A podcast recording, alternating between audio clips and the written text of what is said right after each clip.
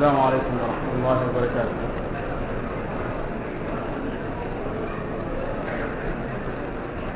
إن الحمد لله نحمده ونستعينه ونستغفره ونتوب إليه. ونعوذ بالله من شرور أنفسنا وسيئات أعمالنا. من يهد الله فلا مضل له ومن يضلل فلا هادي له. أشهد أن لا إله إلا الله وحده لا شريك له وأشهد أن محمدا عبده ورسوله صلى الله عليه وعلى آله وصحابته وسلم تسليما كثيرا. يا أيها الذين آمنوا اتقوا الله حق تقاته ولا تموتن إلا وأنتم مسلمون. يا أيها الناس اتقوا ربكم الذي خلقكم من نفس واحدة وخلق منها زوجها وبث منهما رجالا كثيرا ونساء واتقوا الله الذي تساءلون به والأرحام إن الله كان عليكم رقيبا يا أيها الذين آمنوا اتقوا الله وقولوا قولا سديدا يصلح لكم أعمالكم ويغفر لكم ذنوبكم. ومن يطع الله ورسوله فقد فاز فوزا عظيما. أما بعد فإن أصدق الحديث كلام الله وخير الهدي هدي محمد صلى الله عليه وسلم وشر الأمور محدثاتها وكل محدثة بدعة وكل بدعة ضلالة. إخوة الكرام فكما هو معلوم لديكم فإن موضوع هذه المحاضرة في هذه الدورة المباركة إن شاء الله أهمية أهمية العقيدة. وهذا الموضوع أيها الإخوة من الأهمية بمكان بل هو أهم الموضوعات وأشرفها على الإطلاق. إخوة الكرام العقيدة هي أساس هذا الدين. ولا يقبل العمل عند الله جل وعلا إلا بها. ونظرا لأهميتها وعلو منزلتها في هذا الدين فإن جميع الأنبياء والمرسلين بدأوا بها بل هي أساس دعوتهم. يقول الله جل وعلا ولقد بعثنا في كل أمة رسولا أن يعبدوا الله واجتنبوا الطاغوت. أيها الإخوة الحديث عن هذا الموضوع وإعطائه حقه مما يصعب في جلسة واحدة إلا أننا بإذن الله جل وعلا سنحاول أن نتكلم على بعض النقاط نظرا للوقت ونظر ونظرا كذلك للجلسة. والنقاط إن شاء الله التي سوف نتكلم عليها بإذن الله جل وعلا. أولا تعريف العقيدة وأهميتها. ثانيا مصادر العقيدة الصحيحة. وثالثا ثمرات العقيدة الصحيحة. رابعا الانحراف عن العقيدة الصحيحة وسبل التوقي منها. وبهذا إن شاء الله نكون قد انتهينا من المحاضرة بإذن الله.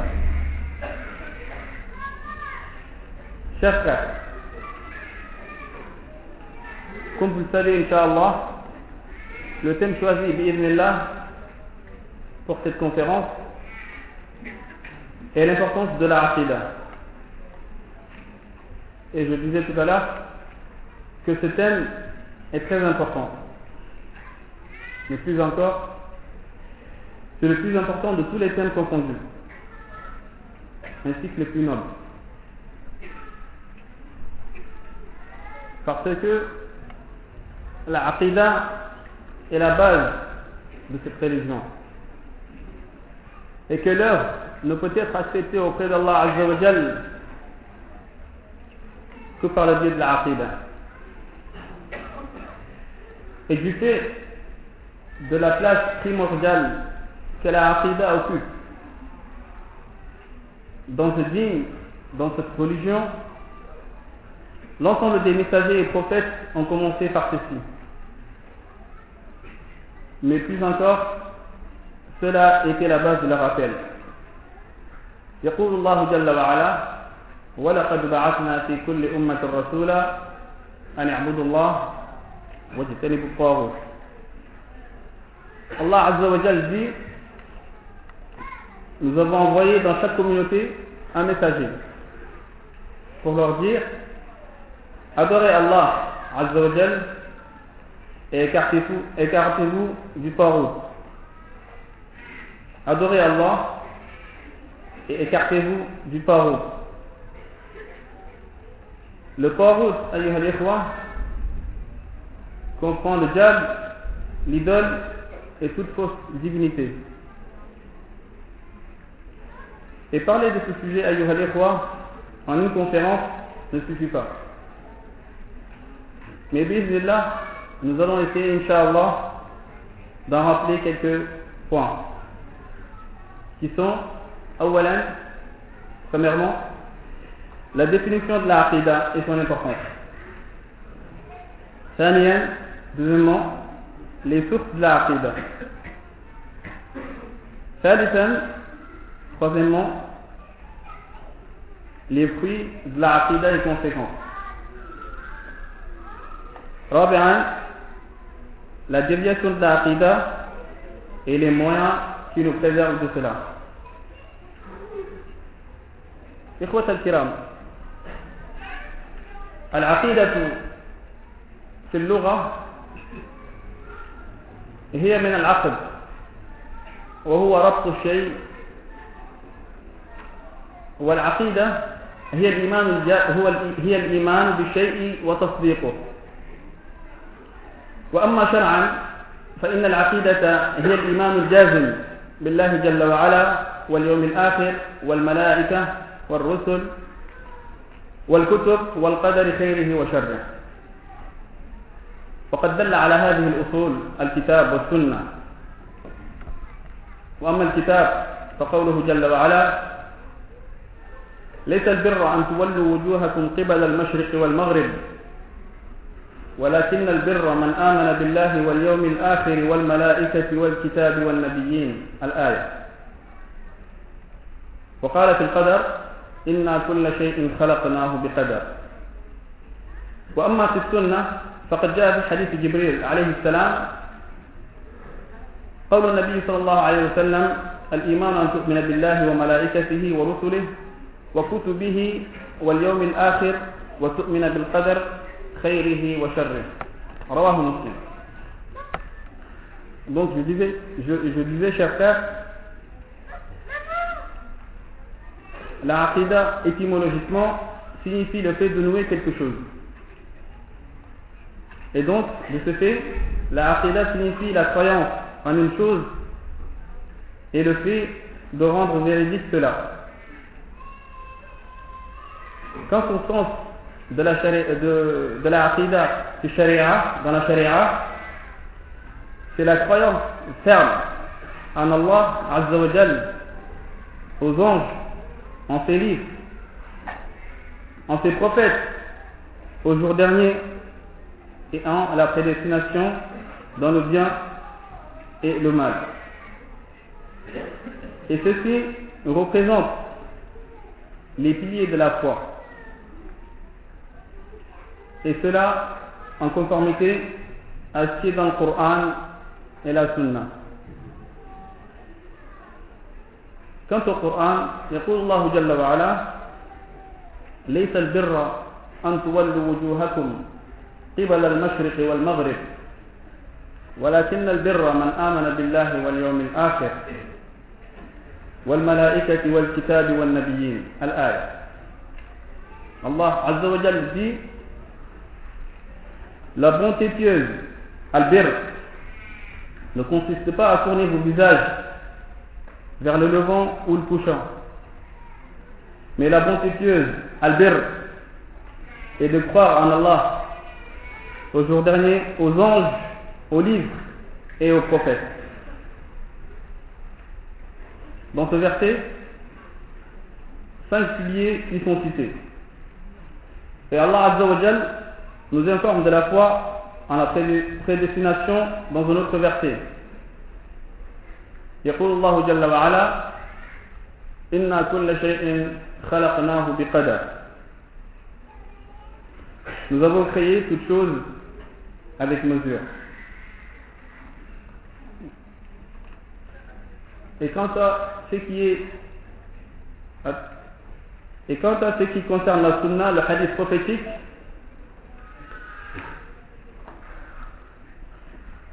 il est rapporté dans le hadith de Jibril, le hadith il est dans Sahih Muslim, le prophète sallallahu alayhi wa sallam dit Al-Iman an tu'mina billah. La foi, c'est de croire en Allah, en ses anges, en ses livres, ses prophètes et au jour dernier.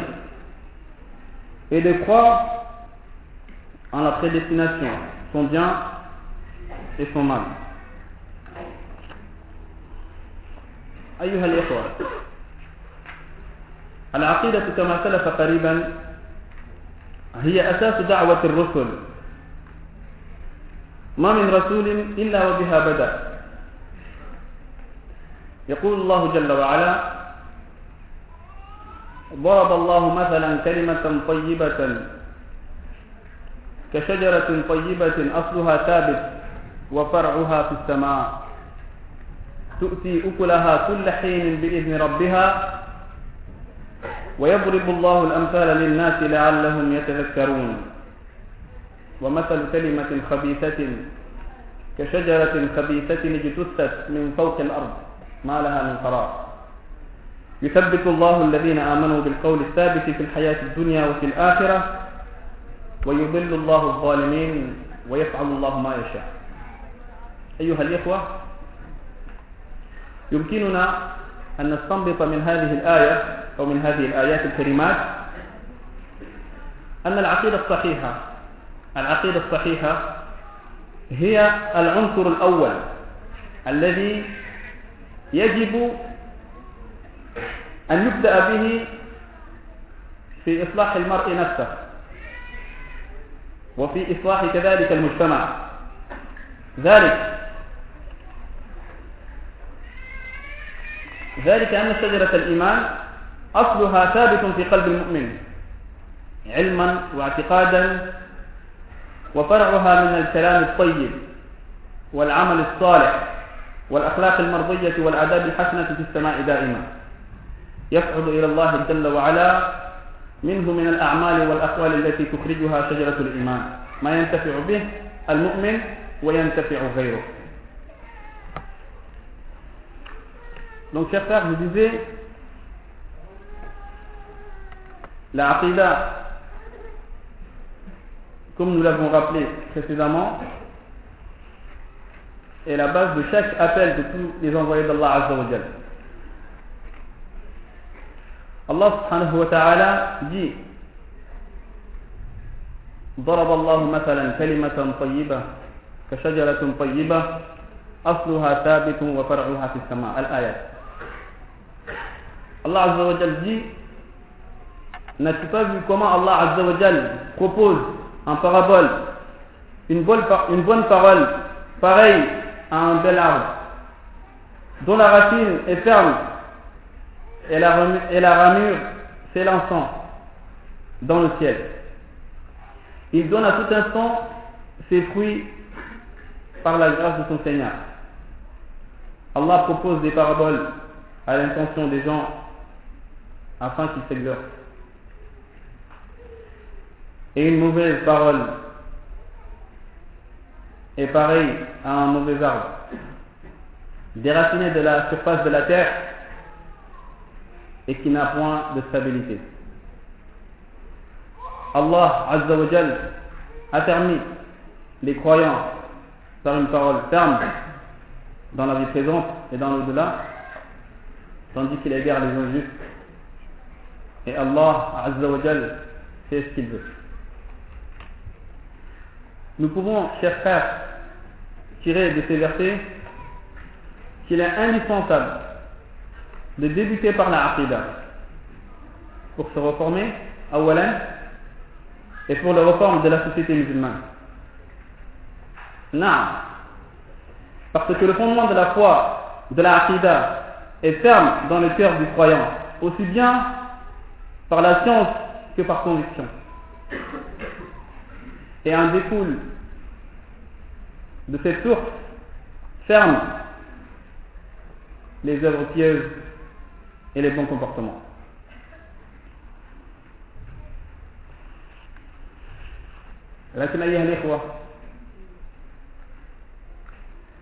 nous devons être conscients que la croyance iman au qalb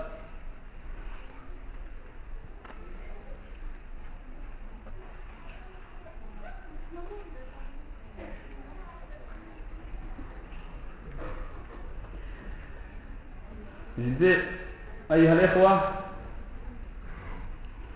nous devons être, nous devons être conscients que la croyance du cœur, elle seule ne suffit pas. Mais il faut que cela se reflète à travers les œuvres qui vont être effectuées par la langue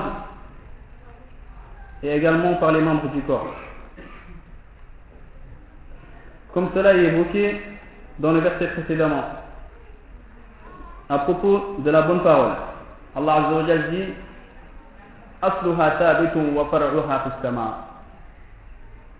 Il dit dont la racine est ferme et la ramure s'élançant dans le ciel. Il donne à tout instant ses fruits par la grâce de son Seigneur.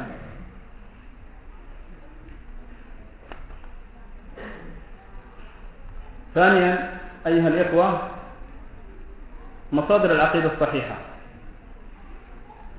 أيها الإخوة إن العقيدة بابها توقيفي فلا يثبت شيء منه إلا بدليل.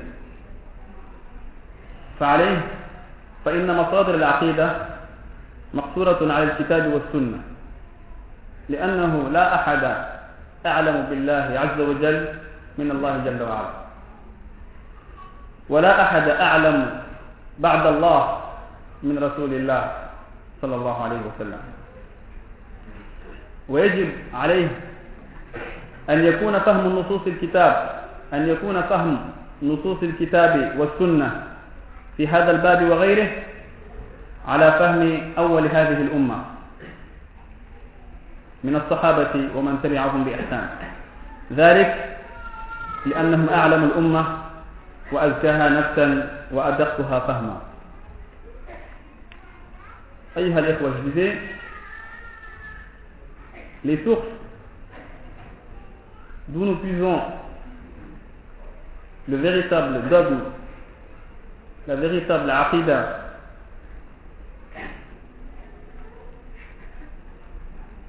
tout ce qui a retrait au dogme n'est en aucun cas sujet à l'effort personnel. Mais au contraire, est régi par les enseignements d'Allah Azza wa et son prophète sallallahu alayhi wa. Nous ne pouvons faire allusion au dogme que par un argument du Coran ou de la Sunna. Et c'est par ce biais qui est fondé la source de la aqidah. Et également la compréhension des textes du Coran et la Sunna à ce sujet et autres doit être reposée sur celle de nos premières générations, à savoir les compagnons, car ce sont les plus savants de la communauté, les plus saints d'esprit et les plus minutieux dans la compréhension.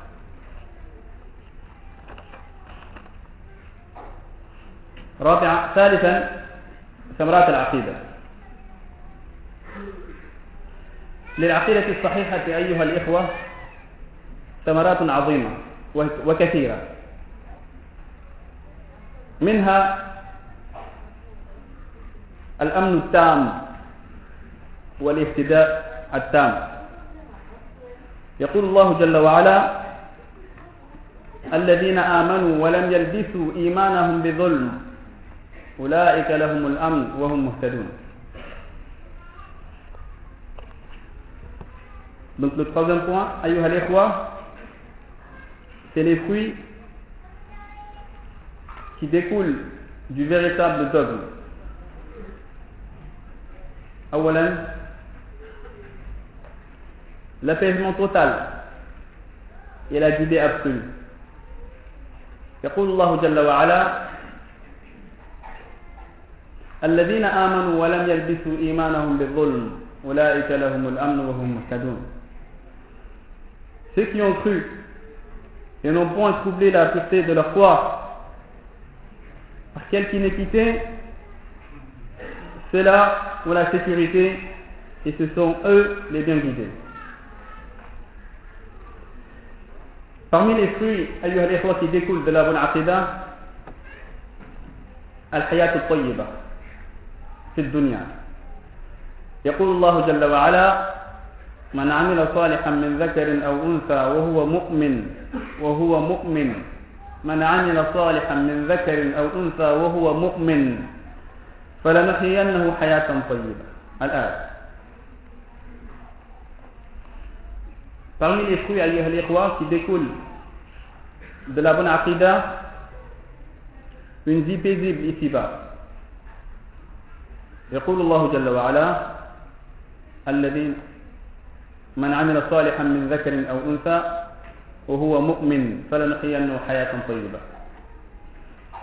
quiconque mâle ou femelle fait une bonne œuvre tout en étant croyant tout en étant croyant nous lui ferons vivre une bonne vie.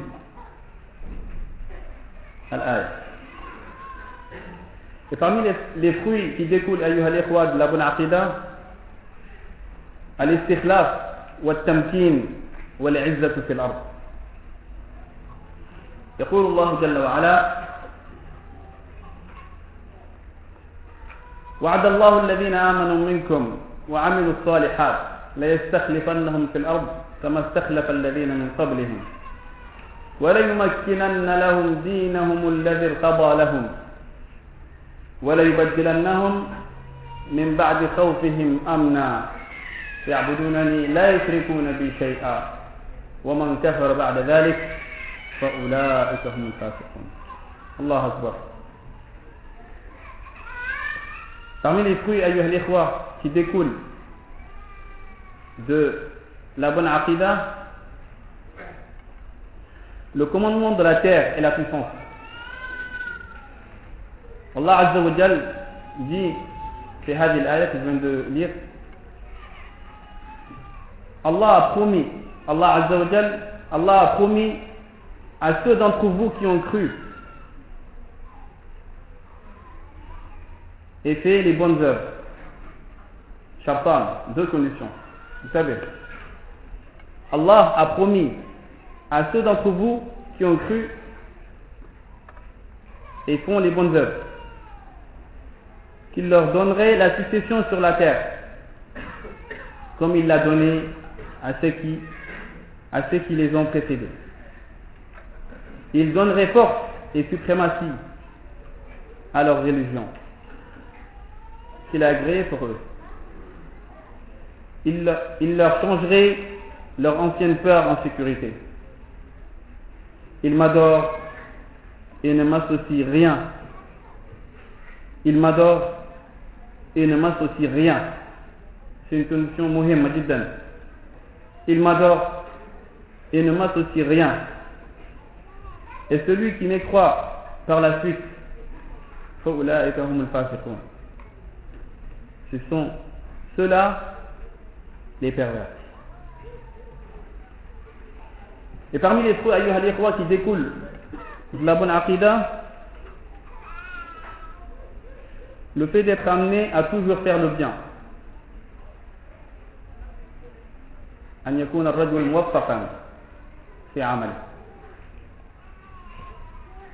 يقول الله جل وعلا ومن يؤمن بالله يهدي قلبه ومن يؤمن بالله يهدي قلبه. Allah Azza wa Jal dit et quiconque croit en Allah Azza wa Jal Allah guide son cœur.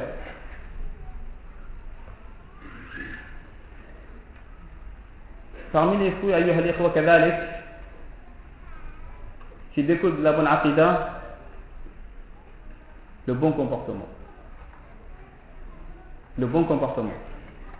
يقول الله جل وعلا ضرب الله مثلا كلمة طيبة كشجرة طيبة أصلها ثابت أصلها ثابت وفرعها في السماء تؤتي أكلها كل حين بإذن ربها تؤتي أكلها كل حين بإذن ربها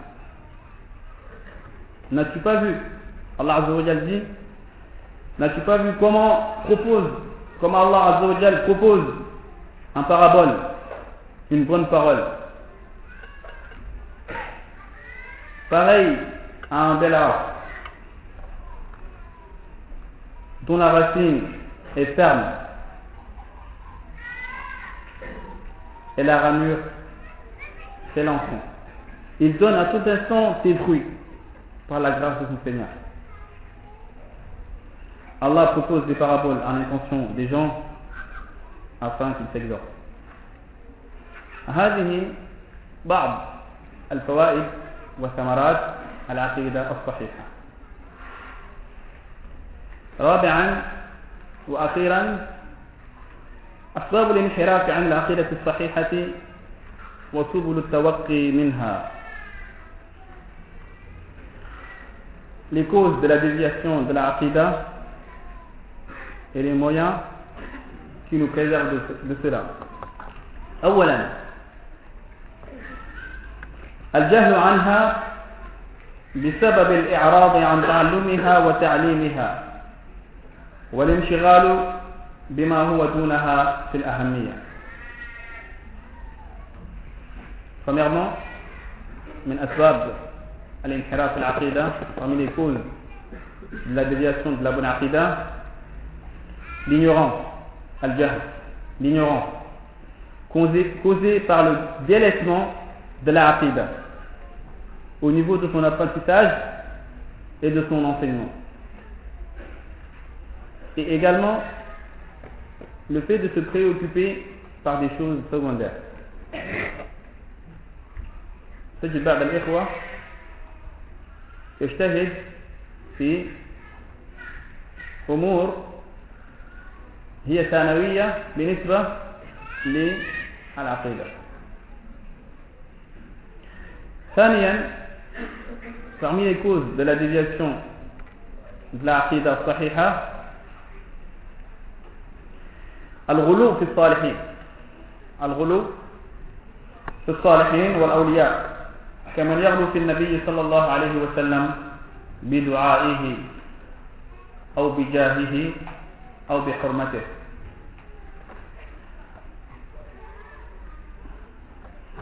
Parmi les causes, الإخوة, de la déviation de la bonne l'exagération vis-à-vis des gens pieux.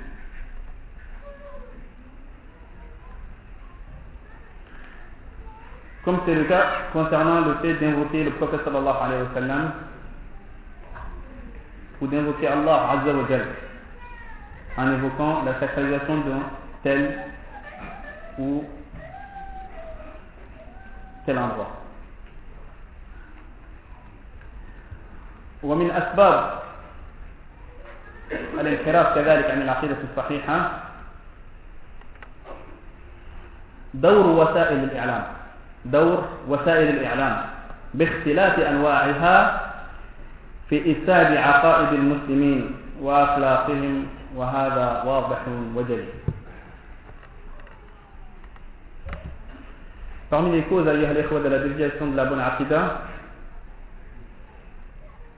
le rôle important, très important même, des médias. Dans le travail de la destruction de la bonne aqidah des musulmans. وهذا شاهد ceci est clair وواضح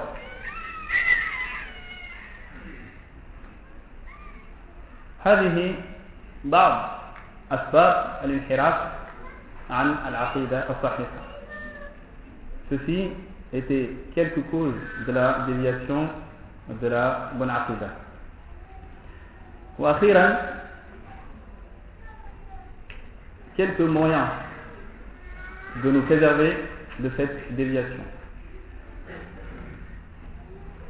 أولا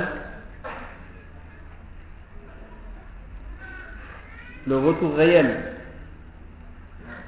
vers le Coran et la Sunna. أولا الرجوع إلى الكتاب والسنة طبعا على فهم سلف هذه الأمة le retour réel vers le Coran et la Sunna afin d'obtenir et d'extraire le véritable dogme. ثانيا وأخيرا الاشتغال والعناية الاشتغال والعناية بتدريس العقيدة الصحيحة Parmi les moyens, la préoccupation, le fait d'enseigner à l'aqid al-sahiha aux enfants, aux jeunes, aux vieux. لا بد أن نبدأ بالعقيدة هذا ما تيسر عرضه عليكم في هذه الجلسة وأسأل الله عز وجل أن يجعلنا من الذين يستمعون القول فيتبعون أحسنه. أقول ما سمعتم إن أصبت فمن الله جل وعلا ومن أخطأت فمن نفسي والشيطان وأستغفر الله والله تعالى أعلى وأعلم وصلى الله وسلم وبارك على نبينا محمد.